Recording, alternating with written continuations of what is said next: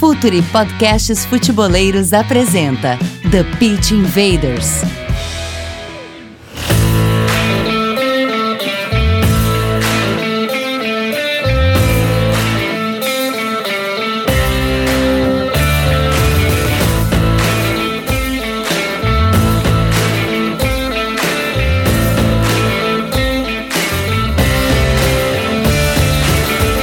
Olá, futeboleiros! Futeboleiras! Futuri Podcasts apresenta The Pitch Invaders, episódio 170. São 170 episódios, sempre falando de maneira profunda e séria sobre o jogo que amamos. Meu nome é Eduardo Dias, estamos no ar em mais uma invasão futeboleira. Assine nossa plataforma de conteúdo exclusivo, Futuri Club. Acesse apoia.se barra Futuri conteúdo, comunidade e relacionamento. E Futuri Pro, departamento de análise de mercado do Futuri. Scouting, performance e inteligência aplicada ao jogo. Futuri Pro, seu time ganha mais jogos e gasta menos dinheiro. Hora da conexão, Myron Rodrigues, a estrela do Calcio Pizza. Dali, Myron. E aí, presidente, Gabriel, convidado que daqui a pouco vai ser apresentado. Estrela nem tanto, né? Um pouco mais gatuso, correndo atrás do, dos outros ali para fazer andar a coisa e feliz com o que a gente tem feito nesses dois meses aí de muito estranhos na nossa vida. A gente não sabe muito bem para onde a gente vai, mas é, se tem algo que está funcionando legal nesses últimos 60 dias é, a, é o Future, é, a nossa, é, a nosso, é o nosso conteúdo, né? Muito orgulhoso aí de todo o time, presidente. E mais um da casa, Gabriel Correia, o dono do El Rondo, o melhor podcast sobre La Liga em português e, como se não bastasse, chefe de conteúdo do Futre. Dali, Gabriel. Bem, Eduardo, Myron, nosso convidado também é. Tá sendo bem desafiador, né, esse período, porque a gente tem conversado muito sobre pautas no grupo com os colunistas e tudo mais. Todos têm sido bem proativos com pautas bem diversas, é, tem muita coisa legal de sugestão de série pro cara ver né, de futebol, né? Algumas nem tão faladas, né, inclusive já tá lá no site tudo mais, até enfim, modelos de formação no Uruguai com o Baby Football, tem muita coisa legal. É, por isso já sugiro para todo mundo entrar no site depois, já serve como dica antes, do, antes das próprias dicas futeboleiras, mas está sendo um desafio, está sendo muito legal. Então, muito bom o trabalho da equipe, agradecer e olha, vamos para um baita papo hoje. Bem, a gente está aqui no TPI para aprender sobre o jogo. Admito que a gente tem conseguido. E hoje a gente vai além. Convidado, Vitor Severino, auxiliar técnico do Shakhtar Donetsk, da Ucrânia. Seja bem-vindo, Vitor. Boa noite, muito obrigado. Uh, obrigado a todos presentes. Uh, obrigado pelo convite. Tenho seguido os vossos conteúdos. Fico muito honrado e espero poder partilhar, porque sou daqueles que acreditam que a partilha é uma alavanca fundamental do, do crescimento e da evolução. E é para isso que aqui estou. Espero partilhar algumas reflexões convosco. Uh, é um prazer da minha parte. Invaders, vamos invadir o playbook de Vitor Severino e também o Shakhtar.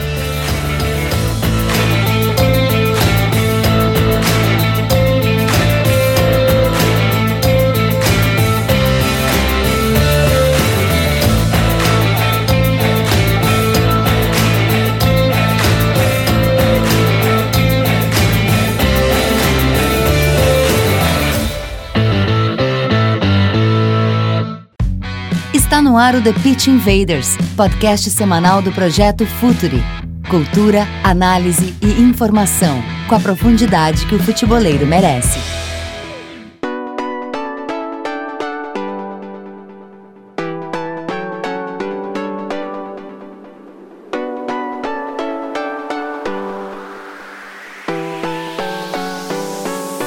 Já temos um padrão aqui. Quando a gente vai analisar um time de futebol, a gente busca primeiro pelos padrões do time, pelos pelos movimentos repetidos com frequência. E aqui a gente tem um padrão. O padrão é começar sempre o nosso podcast com o pessoal que está com skin in the game, sempre falando sobre o contexto. E essa pergunta, ela não é aleatória, porque sempre quando se analisa jogo, se analisa treinadores, se analisa uh, times e jogadores, sempre, na maioria das vezes, no mainstream principalmente, se deixa de lado algo fundamental: o contexto, que é, na verdade, o comando de tudo. É dali que parte tudo. Vitor, tu estás no Shakhtar. O Shakhtar, nós brasileiros conhecemos bem, é um clube que tem uma ideia bem definida, uh, mas tu já tem uma história no futebol. Uh, como que funciona as ideias de jogo ao chegar no, no Shakhtar? É o clube que comanda, é o treinador que comanda, é o, como, é, como é que se dá a conexão de tudo isso? Dentro desse contexto, onde fica a ideia da comissão técnica, do treinador, a tua ideia como auxiliar técnico, como funciona uh, a criação de todo esse conceito, Vitor? É, a pergunta é, é, extremamente pertinente e eu tive a possibilidade de, hoje, com alguns alunos da Faculdade de Motricidade Humana de Lisboa, uh, partilhar um pouco esta, algumas reflexões sobre aquilo que é a ideia de jogo e aquilo que é o modelo de jogo. E, e, e tu tocaste, Eduardo, numa questão fundamental para mim, que é a questão do contexto. Eu costumo dizer, um treinador tem um treinador tem uma ideia de jogo sempre, mesmo quando não tem clube para treinar, mesmo quando é demitido tem uma ideia de jogo uh, porque, porque a ideia a ideia tem a ver com, com um conjunto de valores, é, digamos que é a parte mais, eu interpreto, ou nós interpretamos a ideia como a parte mais filosófica do nosso jogar, aquilo que são os valores, um, aquilo que vai depois dar origem ao modelo, e o modelo realmente só existe quando existe contexto. Então uma mesma ideia de jogo, se nós interpretarmos a ideia de jogo como algo que vive com o treinador, uma mesma ideia de jogo pode dar origem a outputs diferentes e pode dar origem a modelos de jogo diferentes. Mas isso não significa que, que não existe identidade. Não? O que significa é precisamente isso que tu, que tu disseste, que existe um contexto e o contexto é a chave e a base de tudo. Um, no caso do Shakhtar, é óbvio que existe é, foi o contexto mais fácil para nós enquanto equipa técnica, porque, porque existe um match ou uma correspondência muito clara entre aquilo que são as ideias uh, aquilo que é o apreciar a parte estética do jogo por parte do presidente e dono do Shakhtar e a comissão técnica, ou neste caso a equipa técnica. Uh, portanto, para nós, quando nós sabemos que o nosso presidente valoriza muito mais a componente estética um, do que por vezes uma vitória, isso para nós é importante, porque nós também temos essa filosofia. Portanto, este contexto para nós foi o mais fácil de todos. Nós sabemos que aqui não basta vencer, aqui temos de vencer e jogar bem, entre aspas. Já sabemos que jogar bem é, é subjetivo, que depende de, da interpretação que cada um faz do jogo, mas a nossa apreciação daquilo que é um bom jogar, que é um jogo associativo, um, é um jogo de procura constante de espaços, é um jogo de temporizar para encontrar espaços, é um jogo de valorização da bola, um, não é um jogo de posse enquanto objetivo, é um jogo de posse enquanto consequência de uma determinada forma de jogar, um, e é acima de tudo um jogo de envolvimento. E foi também por isso que nós fomos contratados. Uh, o Shakhtar, para além de ter a ideia bem definida, tem essa, esse plano bem estruturado de fazer recrutamento de acordo com a sua ideia. É uma coisa que parece banal, é uma coisa que parece simples, que parece dito desta forma que todos os clubes fazem isso, mas nós sabemos que não é assim. Mas aqui sim, aqui contrata-se o treinador sabendo que esse treinador tem um determinado perfil e defende uma determinada forma de jogar. Um, e a partir daí é muito mais fácil para todos inclusive é para os jogadores participarem no processo. Portanto, quando chegámos ao Shakhtar para nós, aquilo que tivemos de fazer foi apenas e só de otimizar um, um modelo, mas com a base e com o suporte daquilo que é a nossa ideia e essa tem muito a ver com aquilo que é a ideia do Shakhtar. Vitor, uh, Vitor falando de ideia e a ideia tua e do Luiz vem desde muito tempo. Acompanho vocês de o, de o Rio Ave, de Vitória, de Guimarães, que na minha opinião Vitória era um time muito legal de se ver jogar. E agora no Shakhtar. Eh, quando vocês vão para uma liga que vocês são completamente dominantes e tem os melhores jogadores e tal, e, e, e uh, captam eles por todo mundo, e principalmente na América Latina, que é um papo para depois. Uh, aí no Shakhtar, o jeito de jogar, dá para ousar mais? Dá para é, é, a mesma coisa que pegar um quadro em branco e pintar ele da forma que vocês querem, ou vocês ainda automatizam alguns conceitos? Uh, essa, essa imagem do quadro e do pintar o quadro é uma imagem muito feliz porque associa a outra ideia que nós temos, que uma equipa técnica, o trabalho, o trabalho de uma comissão técnica é muito um trabalho de um artista, ou seja, é, é, muito menos o trabalho de um engenheiro que monta e desmonta e muito mais um trabalho de um artista que, que, que tem de ter espaço e, e, de deixar espaço para pintar esse tal quadro. Agora existe um padrão para pintar esse quadro e nós sabemos exatamente qual é esse padrão um, e, e, deixando aqui uma metáfora no ar, nós se verifica quadros diferentes do mesmo artista, há sempre alguma coisa que identifica o artista, apesar dos quadros serem todos diferentes. E eu acho que isso tem passado um pouco connosco.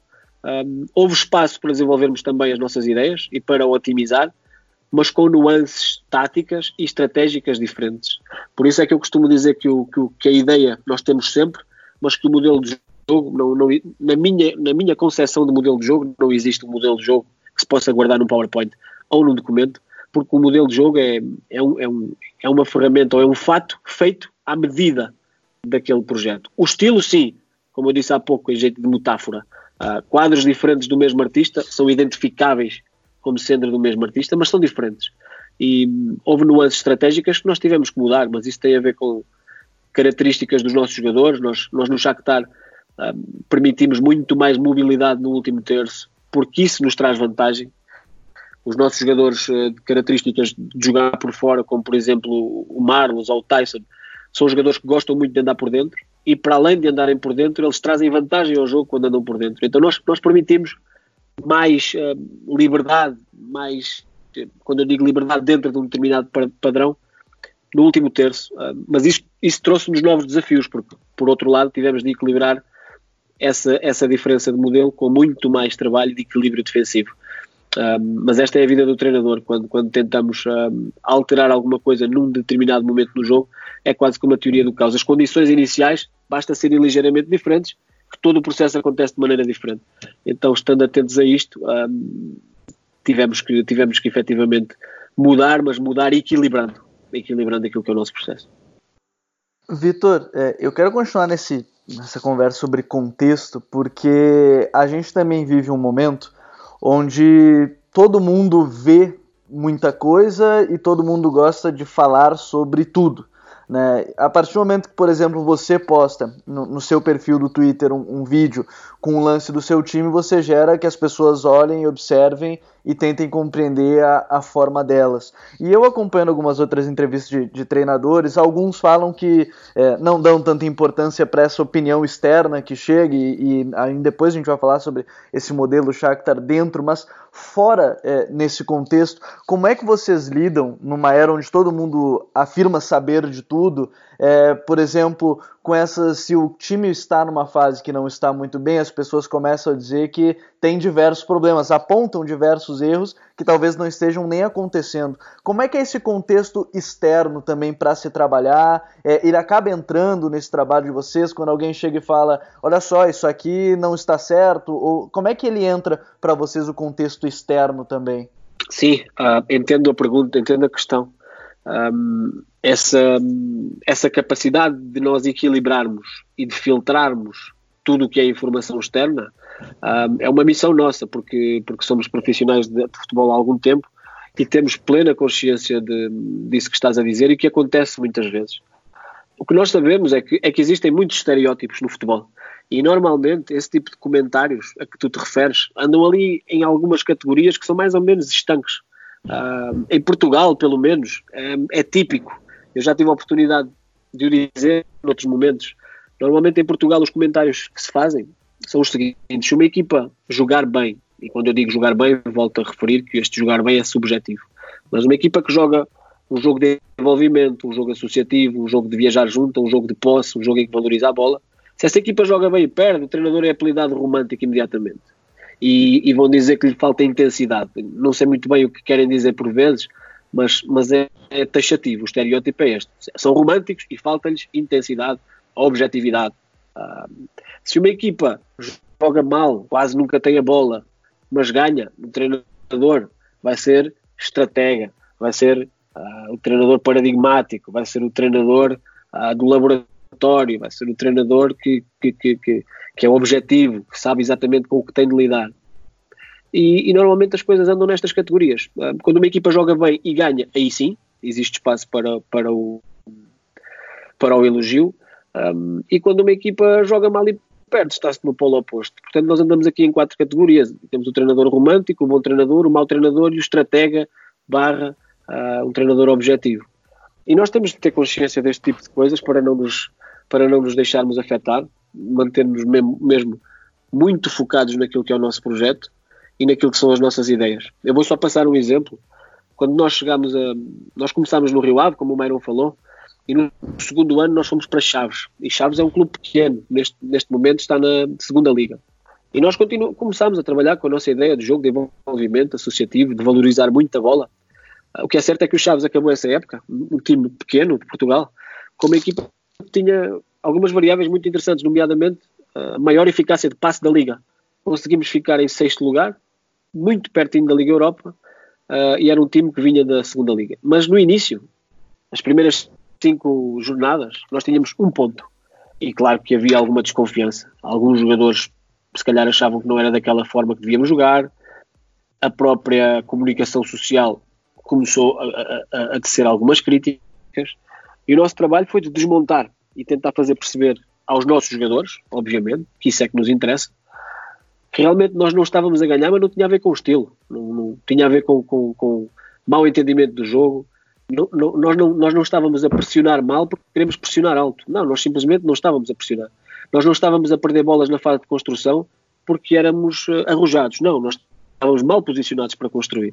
Uh, nós não estávamos a permitir contra-ataques porque jogamos com a linha alta. Não, nós estávamos a permitir contra-ataques porque não havia articulação nenhuma na linha. Então tivemos que desmontar isso de forma muito objetiva e o que é certo é que conseguimos terminar a época com sucesso. Tudo isto para te dizer que temos de fazer esse equilíbrio, um, mas temos de nos manter focados na nossa ideia sempre.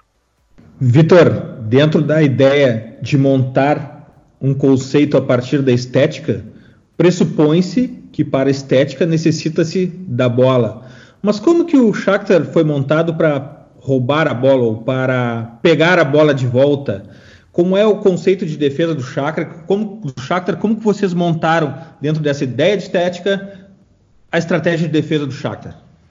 Sim, um, essa questão da estética um, e do desenvolvimento de um estilo tem muito a ver com, a, com aquilo que é a ação do treinador diariamente. Nenhum treinador, eu costumo dizer, nenhum, ninguém foge às suas ideias. Ninguém consegue fugir às suas ideias porque isso, isso, isso vive connosco. As nossas ideias sobre o jogo não têm a ver só com o jogo, tem a ver com a forma como nós vemos a vida. E um treinador influencia os jogadores dessa forma, porque no treino ele valoriza, através do feedback, mais ou menos determinados comportamentos. E inconscientemente ele está a desenvolver um estilo, na verdade. Um, do ponto de vista defensivo, como eu disse há pouco, nós tivemos um desafio maior, porque temos uma equipa que na Liga Ucraniana um, dominamos muito, jogamos com muita gente na frente e jogamos com a equipa muito alta no campo permitimos muita mobilidade, ou seja, muita troca de posições. Um, porque, um, porque temos jogadores com características para isso. Então o que nós tivemos de montar foi conceitos de equilíbrio, muito rapidamente. Ou seja, quando estamos a atacar, os sete ou oito jogadores que estão envolvidos na frente têm de ter o conforto total de que os jogadores adversários que o adversário deixou na frente estão com marcação e com cobertura e que os espaços de ligação interior ou exterior, aí já depende também da parte estratégica, também estão cobertos, ou seja, esta noção de, de, de equilíbrio no homem e de equilíbrio no espaço. Uh, e a partir do momento em que conseguíamos fazer, ou quando estamos a jogar com a nossa equipa alta e perdemos a bola, uh, o nosso objetivo, é, em primeiro lugar, é evitar o gol do adversário. Eu continuo a dizer isto. O primeiro objetivo não é recuperar a bola, porque a forma mais rápida de recuperar a bola é mesmo sofrendo o gol. E por isso é que quando a equipa perde a bola, o primeiro ajuste é sempre do guarda-redes, porque se o guarda-redes ou o goleiro estiver eh, avançado 10 metros, aí já estamos a pôr em causa tudo. E, portanto, o primeiro objetivo é posicionamento para evitar o gol. Preferencialmente, recuperando a bola. Se nós nos primeiros segundos não conseguirmos recuperar a bola na zona da perda da bola, e se o adversário conseguir ligar o jogo longo, direto, nós temos de ter esse equilíbrio que eu já falei. Se o adversário não conseguir ligar direto, nós temos de ter tempo suficiente para nos reagruparmos. Então, temos dois momentos de defender ou duas formas de defender. Uma, chamamos de em transição, que é exatamente no momento da perda, como é que nos equilibramos para evitar imediatamente o gol e tentar recuperar a bola. E outra, chamamos-lhe uma defesa em organização, que é quando o adversário não consegue sair, mas nós também não conseguimos recuperar, em que estrutura ou em que sistema é que nós nos montamos para tapar espaços e criar um timing de pressão novamente. Uh, Vitor, agora uma questão um pouco mais humana. O Shakhtar é um time que contrata brasileiros muito jovens, uh, às vezes alguns nem estreiam no principal aí como na, no principal aqui como o TT, que vem muito bem jogando com vocês, tem o Dodô, que saiu daqui com 17 anos. Eu queria saber qual o papel uh, teu e do, e do Luiz na adaptação desses, desses jogadores que saem tão jovens daqui e vão para um cenário para um cenário hostil bem difícil, que é, é o leste europeu, frio, longe da família, num futebol e numa língua totalmente estranha. Sim, um, é verdade. Isso tem muito a ver com tem a ver com a política do clube. Como eu já disse, a ideia do presidente passa por, por ter uma equipa que jogue, jogue esteticamente bem, jogue bom futebol. Ele valoriza isso acima de qualquer outra coisa. É óbvio que temos de ganhar, porque temos as melhores condições, temos os melhores jogadores e, e pretendemos ganhar sempre, mas essa componente estética é muito valorizada. E por isso é que o Shakhtar contrata jovens, e jovens com muito talento, porque acredita que este contexto de jogo é o contexto ideal para potenciar e desenvolver talentos e depois, eventualmente, vender. Um, a questão dos treinadores serem portugueses também não é por acaso. Um, é, facilita muito chegar um jovem, como, como vocês devem calcular, como o Dodô, como o Cipriano, como o TT, uh, como o Fernando, e ter treinadores que falam a língua. Isso ajuda mesmo muito. E depois existe da nossa parte uh, uma preocupação diária mas, mas de certa forma fácil, porque este é o ADN do clube. Contratar jovens talentosos, uh, esse será sempre o objetivo do clube. E nós temos esse papel de encontrar o contexto certo para eles crescerem. O TT conseguiu ah, pegar lugar e começar a jogar mais regularmente na Liga e na Liga dos Campeões. Um, o Dodô jogou connosco em, em, em, Guimarães, no Vitória, não sei se tu te recordas disso, mas ele foi, um, ele foi emprestado pelo Shakhtar. Lembro, lembro, o menino foi muito bem lá também. Sim, mas uh, inicialmente ele chegou e, e, tem a ver com aquilo que tu já disseste. Teve um período de adaptação, jogou pouco no início, mas depois conseguiu uh, crescer, apanhar, evoluir, as ideias foram ficando. E neste momento o Dodô tem tido muitos jogos, inclusive na Champions League. Por isso tem a ver com o acompanhamento diário. Essa dimensão humana que tu falaste é, é absolutamente fundamental, porque nós lidamos com homens e quando lidamos com homens, com pessoas, com seres humanos, uh, poderia ser com mulheres também, se falássemos do futebol feminino, como é óbvio, sem discriminar, mas quando lidamos com seres humanos, uh, temos de perceber muito bem o que é isso e de que forma é que eles aprendem e de que forma é que os podemos suportar, porque sabemos à partida que a adaptação não, não é fácil. Mas o Shakhtar, pela sua história, está muito bem montado e muito preparado para receber jovens, uh, e neste caso, muitos jovens, têm chegado muitos jovens brasileiros, não só brasileiros, mas maioritariamente brasileiros. E nesse trabalho, Vitor, de, de, buscar jovens e que estejam dentro dessa ideia do Shakhtar e, e que acabam se adaptando, é, o Shakhtar hoje tem 14 brasileiros, estava né, dando uma observada no elenco, são 14 brasileiros entre jovens, alguns mais experientes, alguns até naturalizados já ucraniano, no caso do, do Marlos, do, do Júnior Moraes. É, o, o jogador brasileiro, quando vocês buscam ele muito novo, né, e aí eles vão direto para a Ucrânia para entrar nessa ideia de jogo de vocês. É, e eu não quero estereotipar aqui o jogador brasileiro, mas muito se fala sobre o, o futebol arte, o futebol bonito do, do, do, Brasil, mas quando vocês pegam um jogador brasileiro, é, ele se adapta mais fácil a esse estilo de jogo com mais liberdade. Por exemplo, o TT, a gente acabou de falar, um jogador que tem o drible como uma das suas grandes características, é o chute dele tem muita qualidade, é o Dodô também, mas é, o jogador brasileiro ele se adapta mais fácil a esse modelo de maneira maior assim dentro do Shakhtar? Olha, eu não queria estereotipar, mas é óbvio que dando uma olhada no elenco vais perceber que são 14 e não há como fugir à questão.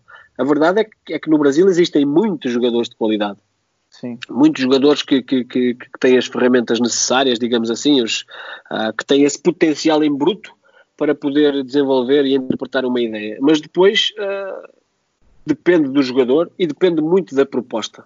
Depende muito da proposta de treino. Depende muito do, do, da evolução que o treinador proporciona através da criação de contextos, de exercícios que façam o jogador a crescer. Porque eu vou dar o exemplo do Dodô. O Dodô chegou no Shakhtar, jovem, e, e, foi, foi no empréstimo, foi no empréstimo para Portugal, no Vitória de Guimarães, nós éramos treinadores lá.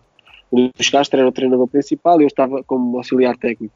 Uh, e o Dodô teve muito tempo sem jogar. Inclusive, uh, em alguns momentos, uh, as, as, pessoas no clube, no Shakhtar e o próprio Dodô passaram por momentos de maior desconfiança. Será que vai conseguir, que não vai conseguir?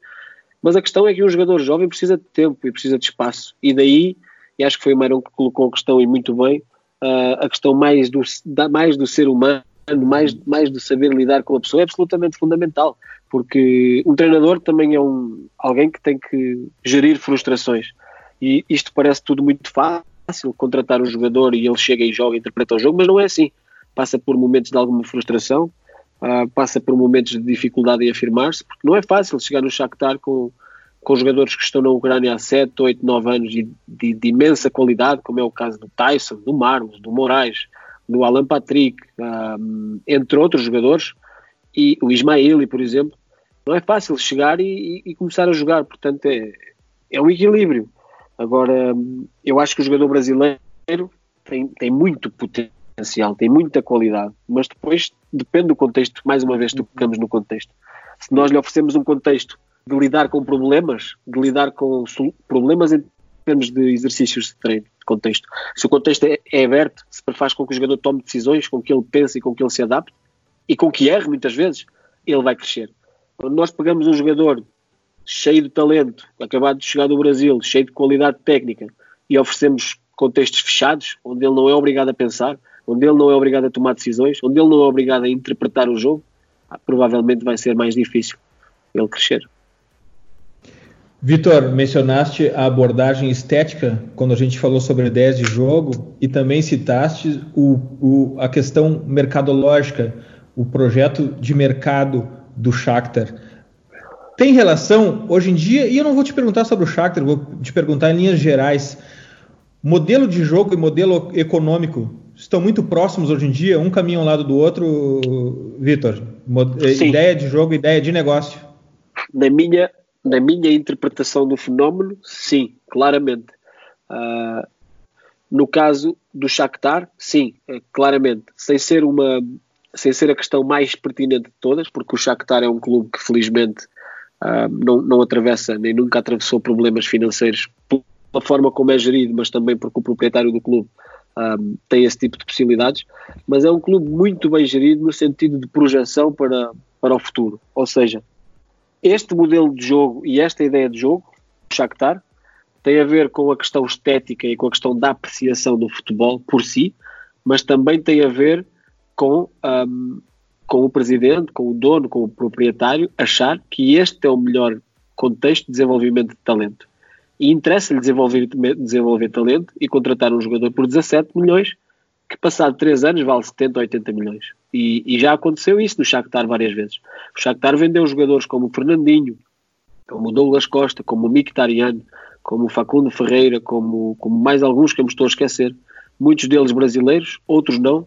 Uh, portanto, digamos que é um modelo de, de, de sucesso. E, e é muito... Outra questão que tem a ver com o jovem e com esta parte do mercado é muito mais fácil chegar e colocar um TT, ou um Dodô, ou um Cipriano, um, ou um Marcos António, rodeado de jogadores que dominam e conhecem a ideia e, e num contexto de treino completamente virado para aquela ideia, é muito mais fácil fazer com que ele cresça do que chegar a um clube em Portugal, ou em Espanha, ou em França, uh, onde, onde durante os primeiros dois meses ele vai sentir-se um extraterrestre.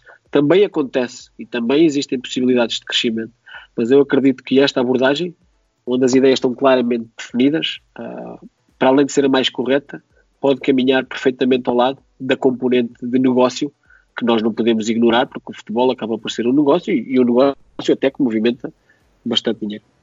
Vitor, agora vamos voltar à questão do campo, a questão mais de dia a dia. Uh, como é a hierarquia uh, pré-jogo tua, do Luiz, de toda a comissão aí. Uh, eu sei que a ideia maior é do treinador, mas até que ponto ela é só dele? Até quando ela vira um momento de partilha entre vocês todos aí no clube, a ideia do jogo do final de semana ou do meio da semana numa Champions League Liga Europa? Uh, nós costumamos, habitualmente, nós dizemos que a nossa ideia de jogo, da comissão técnica, reflete, reflete muito daquilo que nós queremos um, em termos de trabalho. Ou seja, a dinâmica da comissão técnica é o espelho daquilo que nós queremos que seja o jogo. A nossa dinâmica é de muito envolvimento, uh, de muita reflexão partilhada. Claro que com a liderança, a liderança do treinador principal, como é óbvio, mas o treinador principal quase que, eu diria que exige que todos os membros da comissão técnica coloquem questões em cima da mesa que possam fazer crescer a nossa ideia ele, ele quer que constantemente nós sejamos desafiados. Por isso, todo o planeamento do dia, todo o planeamento semanal, toda a componente estratégia do jogo, ela é sempre partilhada por todos. Uh, quando tem de existir alguma tomada de decisão, claro, a tomada de decisão é sempre por parte do treinador principal, e quando o treinador principal define, aquele é o caminho e é por ali que nós vamos. Mas, mas, mas, é, mas esta componente para nós é muito, muito, muito importante. Um, todos, desde o preparador físico ao analista, ao treinador adjunto principal, aos treinadores adjuntos, um, todos os que estão presentes uh, têm obrigação de, de, colocar na mesa uh, fatores de reflexão sobre a nossa ideia de jogo e sobre o nosso modelo.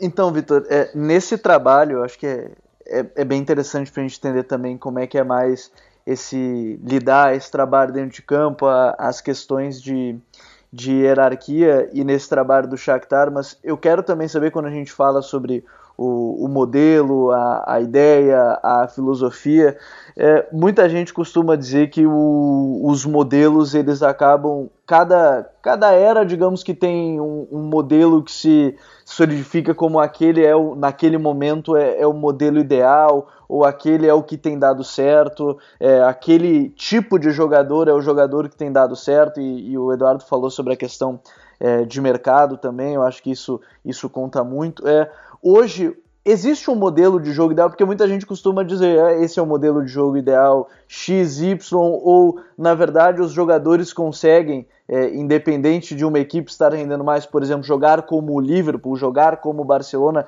há, há uma década atrás. É, na verdade, o que importa é quanto mais tu conseguir colocar a ideia na cabeça desse jogador, para ele talvez automatizar muitas coisas, saber é, resolver problemas, soluções dentro de campo. O quanto é esse ponto de existir algo ideal ou o treinador conseguir colocar em prática tudo que, que ele tem de ideia para esse sucesso, seja a nível nacional, nível de Copas, nível europeu?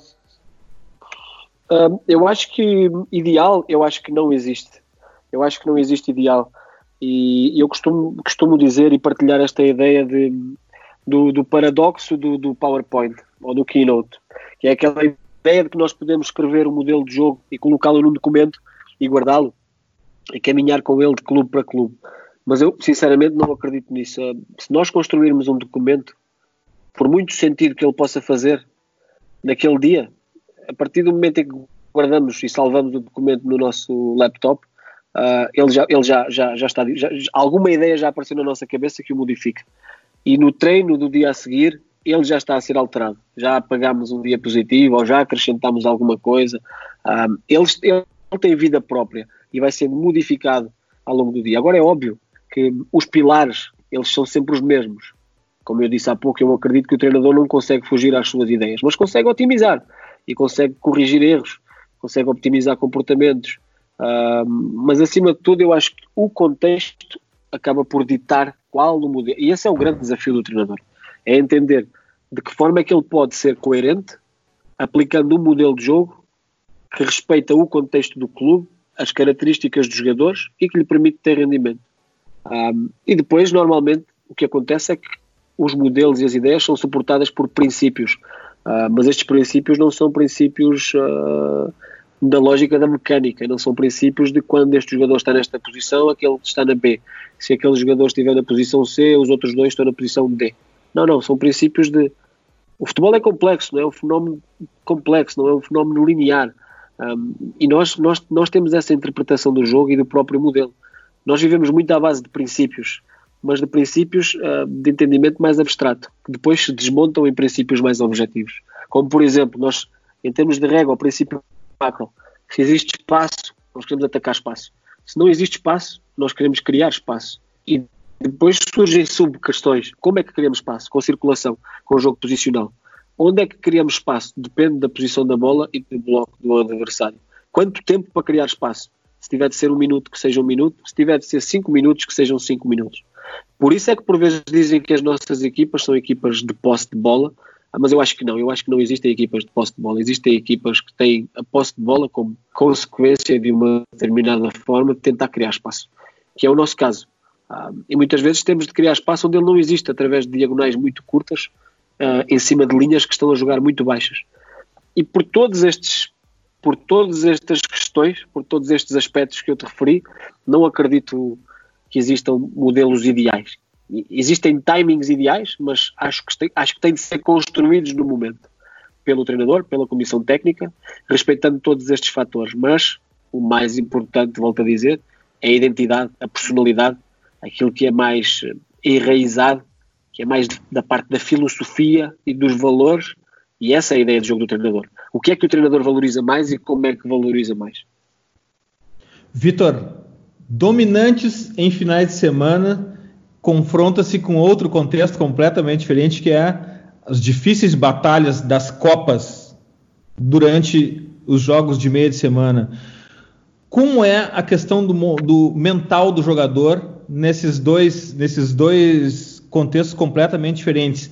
Há uma, um treinamento mental, há uma preparação mental e há uma preparação mental através de um departamento específico para isso ou é uma questão desenvolvida pela comissão técnica? Como é a abordagem da mentalidade dos jogadores em contextos tão diferentes, nacionais e de Copas, Vitor? Certo. Já, já utilizámos abordagens diferentes. Nós, no contexto do Vitória de Guimarães, trabalhávamos com o departamento de psicologia, que tinha as suas próprias dinâmicas já criadas no clube, um, e basicamente era um, era um departamento de porta aberta, ninguém, ninguém era obrigado a consultar ou no momento mais difícil visitar ou nada disso, era um, era um departamento completamente em aberto uh, e individualizante. O que nós, nós temos esse cuidado, claro que sim, temos de ter, principalmente aqui no Shakhtar, porque nós, imagina, nós somos muito dominadores na Liga Ucraniana e às vezes pode acontecer que acabamos de jogar um, um jogo em que tivemos 80% de posse de bola, poucos remates do adversário na nossa baliza e sabemos que no fim de semana que aí vem talvez tenhamos um contexto parecido. E pelo meio tens o Manchester City, ou Atalanta, um, ou o Dinamo Zagreb, ou, ou, ou, outro jogo qualquer de grande dificuldade internacional. E então nós temos de lidar com isto. E a principal forma de começarmos a lidar com isto é na forma como, como, como gerimos a comunicação com os jogadores. Mas é também muito na forma como criamos os contextos de treino. Se uma equipa caminha para um contexto competitivo de muita dificuldade, nós criamos contextos de treino que os fazem ter um pouco mais de sucesso que o normal. Nós tentamos equilibrar as coisas do ponto de vista emocional e mental. Por vezes os jogadores nem se apercebem disto. Uh, se uma equipa caminha para um jogo que sabemos que vai ser muito facilitador, que nós não vamos ter qualquer tipo de pressão, que nós vamos ter que lidar com um bloco muito baixo, um, que nós vamos defender poucas vezes a nossa baliza, então nós criamos muito mais constrangimentos durante a semana nos próprios exercícios.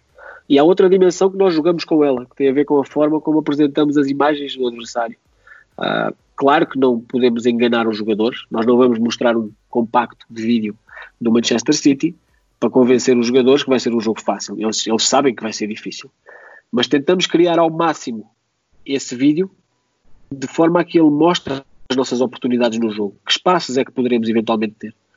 E por isso, e esta é uma outra dimensão, nós, nós quando produzimos imagens do adversário, uh, elas são sempre feitas em função do contexto competitivo.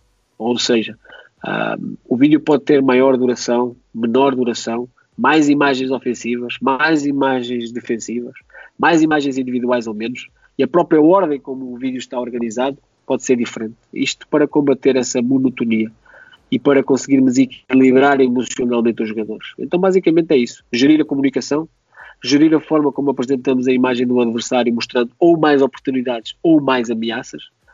E a parte mais importante, na minha opinião, é como é que nós criamos exercícios e contextos que possam equilibrar esse estado, com mais dificuldades ou com menos dificuldades. Vitor, eu, no início da conversa tu falou sobre liberdade criativa e eu queria saber sobre alguns jogadores que mudaram o posicionamento desde que saíram do Brasil e foram jogar com vocês, como o TT, que aqui era mais um ponta aí, eu vi jogos dele de lateral, Tyson mais por dentro, aqui era um ponta de um para um sempre.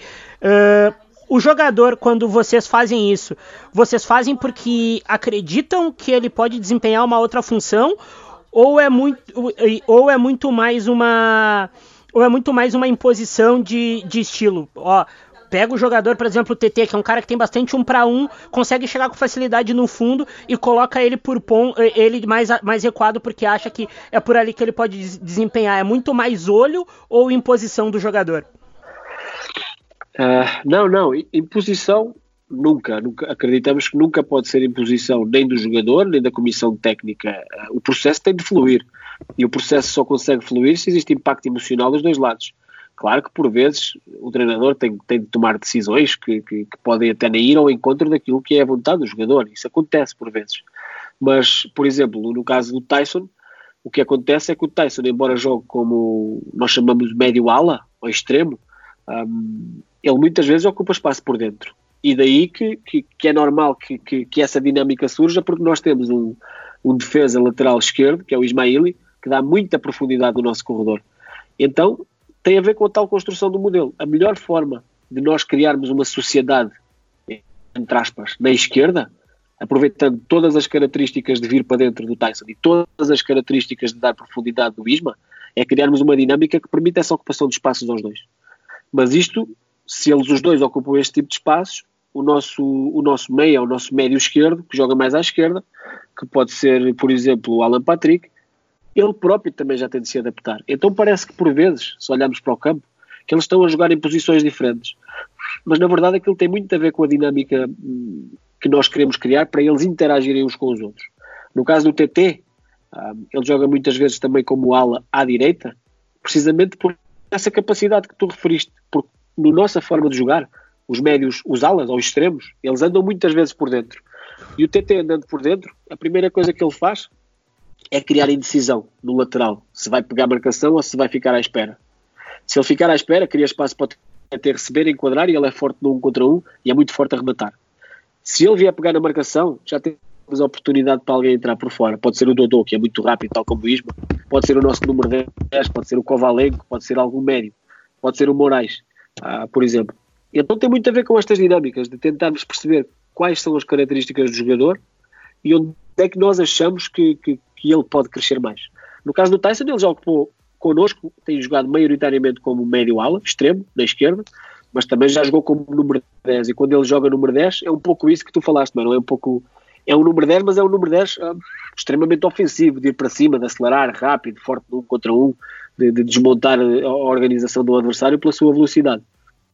Agora, Vitor, você falou já com o Eduardo e o Myron falaram sobre essas questões, e você tocou nesse ponto da criação de espaços, e por exemplo, você citou o exemplo do Manchester City, talvez aparecer os vídeos, por exemplo, a hora que vocês vão ter esse espaço. Mas aí a gente pega o contexto da liga, onde linhas baixas, é, pouco espaço, e o futebol tem tido cada vez menos e menos e menos espaço, com intensidade em ações ofensivas, intensidade em ações é, defensivas. Qual é o grande desafio para se criar esses espaços? Porque a gente sabe que quando uma equipe joga com a posse ou, ou, ou tenta furar cada vez mais essas defesas, ela também corre riscos atrás, então ela precisa estar organizada para recuperar a, o que a gente acaba falando da pressão pós-perda, mas qual é a maior dificuldade na criação desses espaços? O que, que se trabalha muito para entender a, a, hora certa, o espaço certo, o tempo certo? Como é que é esse trabalho de criar esses espaços que cada vez menos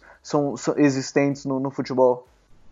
Sim, uh, entendo perfeitamente a tua questão e esse, esse é realmente o nosso grande desafio.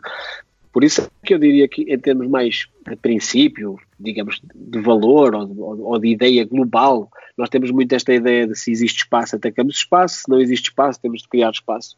Mas estas duas categorias subdividem-se em muitas questões metodológicas e muitas questões de princípio de posicionamento. Um, e nós temos de encontrar realmente desafios para criar esse espaço. Muitas das vezes, aquilo que nós fazemos é que, eu já falei sobre, o, sobre os constrangimentos do treino, Imagina que nós, nós temos de criar muitos, muitos espaços de, de profundidades curtas, ou seja, espaço nas costas de uma linha que só por si já está muito baixa. Então nós durante essa semana vamos criar exercícios onde nós valorizamos muito o último passo nas costas dessa linha defensiva. E isto em todos os contextos, desde, desde o treino menos complexo até o treino mais complexo, até os exercícios em formas jogadas uh, reduzidas, como exercícios de 3 para 3, 4 para 4.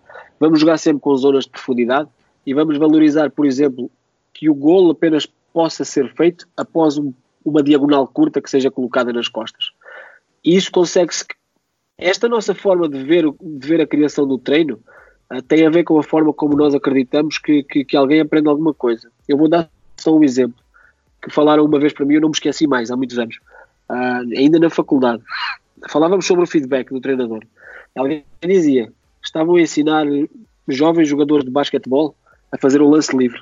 Então havia um treinador que estava com uma abordagem e ele dizia: uh, vais fletir as pernas e os braços e depois vais acabar em extensão máxima e no, no momento final vais fazer um movimento de extensão dos dedos e do pulso e de todo o braço. Ou seja, ele estava-lhe a dizer, no fundo, um, do ponto de vista mecânico, tudo o que ele tinha de fazer para efetuar um lance livre.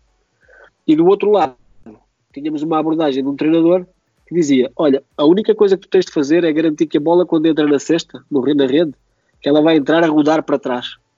E automaticamente, quando o feedback era mais externo, digamos assim, por eu dizer como é que eu queria que a bola rolasse, o jogador fazia o movimento corporal correto, ao invés daquilo que era o, o perfil de ensino mais mecânico.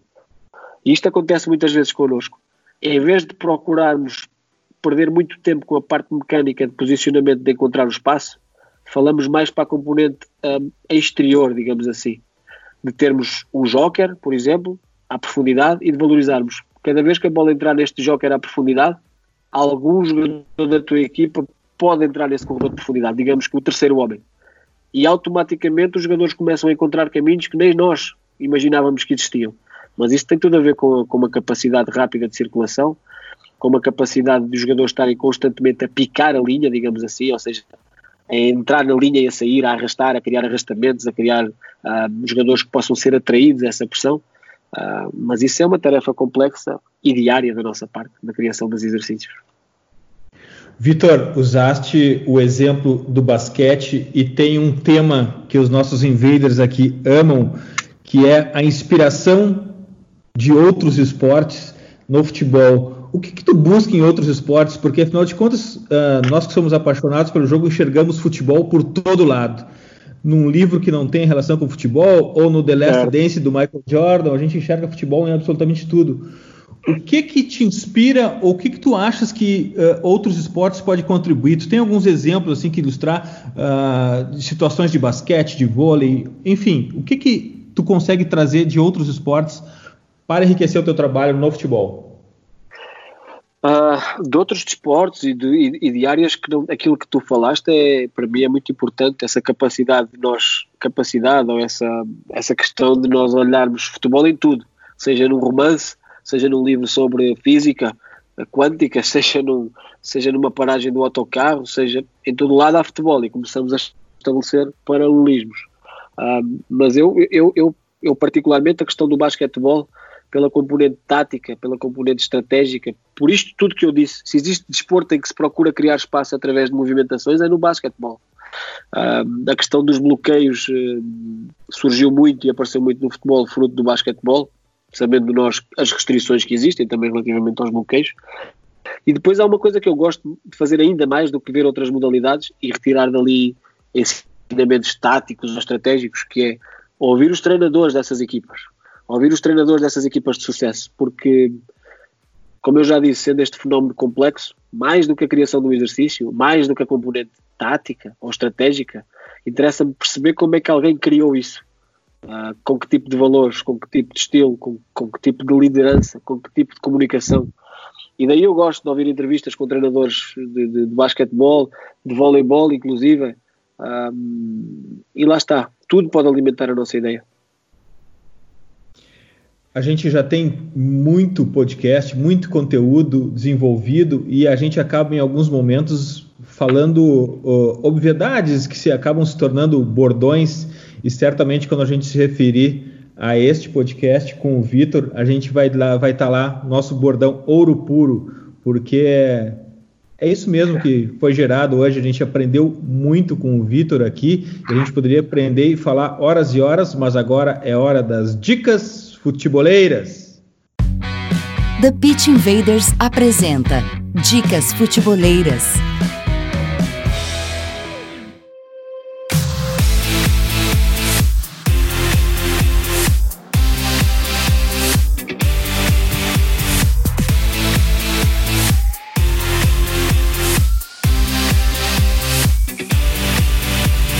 Esta semana minha dica futeboleira é caseira. Mas ela não é minha dica porque ela foi feita pelo Futre. Ela é minha dica porque foi o melhor conteúdo que eu achei no YouTube. E a gente falou quase duas horas sobre futebol de base com Milton Costa da Ferroviária, Gustavo Vargas do Grêmio e Douglas Gramani do Palmeiras. Gente tratou de prospecção, captação, desenvolvimento e um assunto muito legal: relacionamento com uma geração nativa digital nascida neste século. É muito legal. Passe no canal do YouTube do Futuri no YouTube, youtube.com/futurofc. Essa é a minha dica futeboleira. Myron, tua dica futeboleira? Já quero aqui agradecer ao, ao Vitor e compartilhar uma história curtinha aqui, presidente, se me permite. É, eu virei fã do, do, do, trabalho deles quando eu descobri um jogador no Futebol Manager, o nome dele era Steven Eustáquio, hoje joga, joga no México. Se eu não estou enganado, ele jogava muito no, no jogo. Aí eu, ah, vou, vou ligar na televisão para ver, para ver uma hora. Aí fui lá ver, vi o Chaves, fiquei apaixonado. Aí fiquei, fiquei buscando jogos, buscando jogos, descobri que foi pra Vitória. Gostei demais. A gente até conversava de vez em quando no, no Twitter que ele falava que tinha que ser campeão com vitória, eu acabei sendo três vezes, tá bom? o meu. A, a, minha dica de hoje é, Myron, é sobre. Myron, tu quer dizer que tu consagrou o Vitor no Futebol Manager? É Sim, isso? Foi, meu, foi, meu, foi meu auxiliar, foi meu auxiliar três vezes campeão da, da Liga Portuguesa e uma da Liga Europa. Tá bom, né, pro currículo. Ah, valeu, obrigado. Falar aqui da minha dica aqui. Vitor, Vitor, que honra pra ah, ti bom, ter isso no currículo, hein, Vitor? Ah, eu já sabia. Auxiliar, eu, auxiliar do Myron. Auxiliar do Myron, sim. Eu vi no, no Twitter e eu falei para ele, Myron, esse, esse time, essa equipa só tem de dar, tem de dar título, tem de dar campeonato. E pelos é, vistos deu. E fico, ganhamos. Fico, fico muito feliz por ter feito um bom trabalho com o Myron. Obrigado, valeu, valeu. Eu que agradeço. A minha dica é Firmino, Gabriel Jesus e Richarlison, que o The Athletic fala que a, que a batalha da Premier League entre esses três vai decidir quem será o 9 da seleção para o ciclo da próxima Copa. É um baita texto, eu li ele numa sentada, ele é muito bom. Já agradecer a todo mundo que está consumindo nosso conteúdo nesses tempos, ao presidente pela confiança de sempre, ao Gabriel pela parceria. Tamo junto aí no que precisar. Graças. Gabriel, tua dica futeboleira?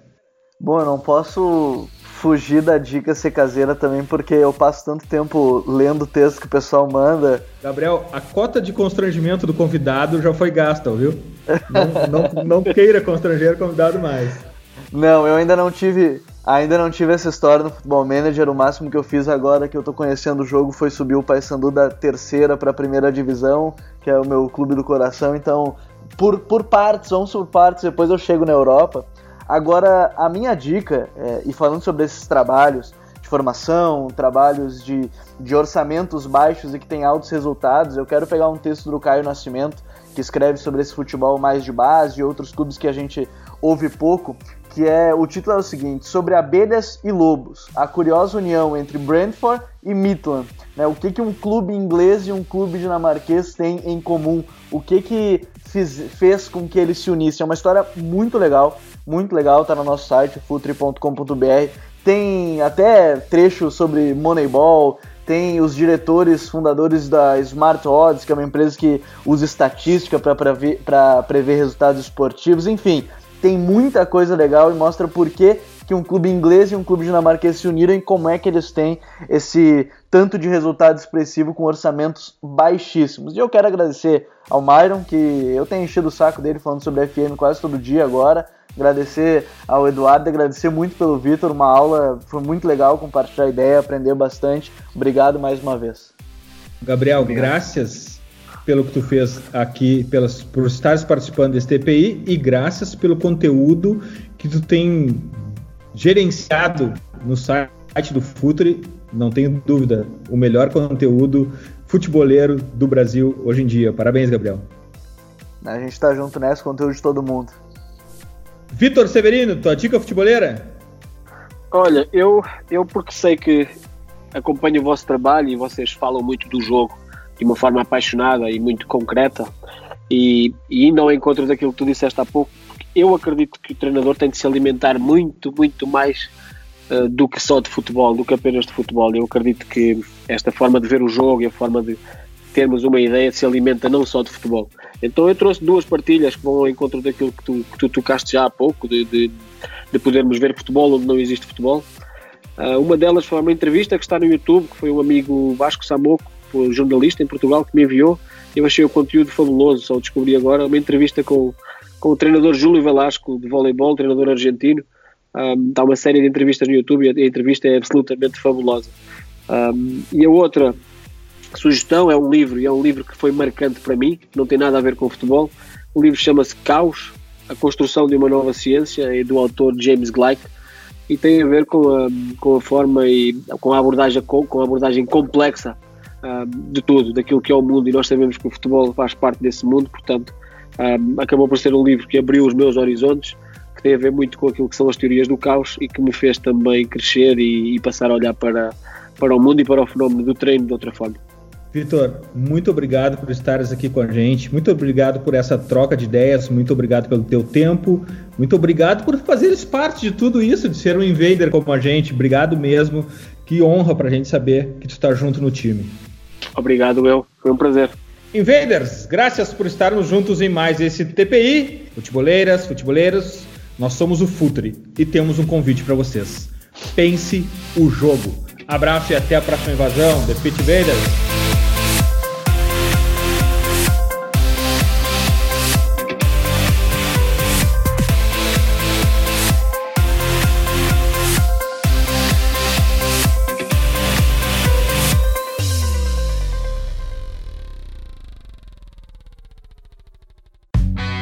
Projeto Futuri apresentou The Pitch Invaders. Acesse www.futuri.com.br. Pense o jogo.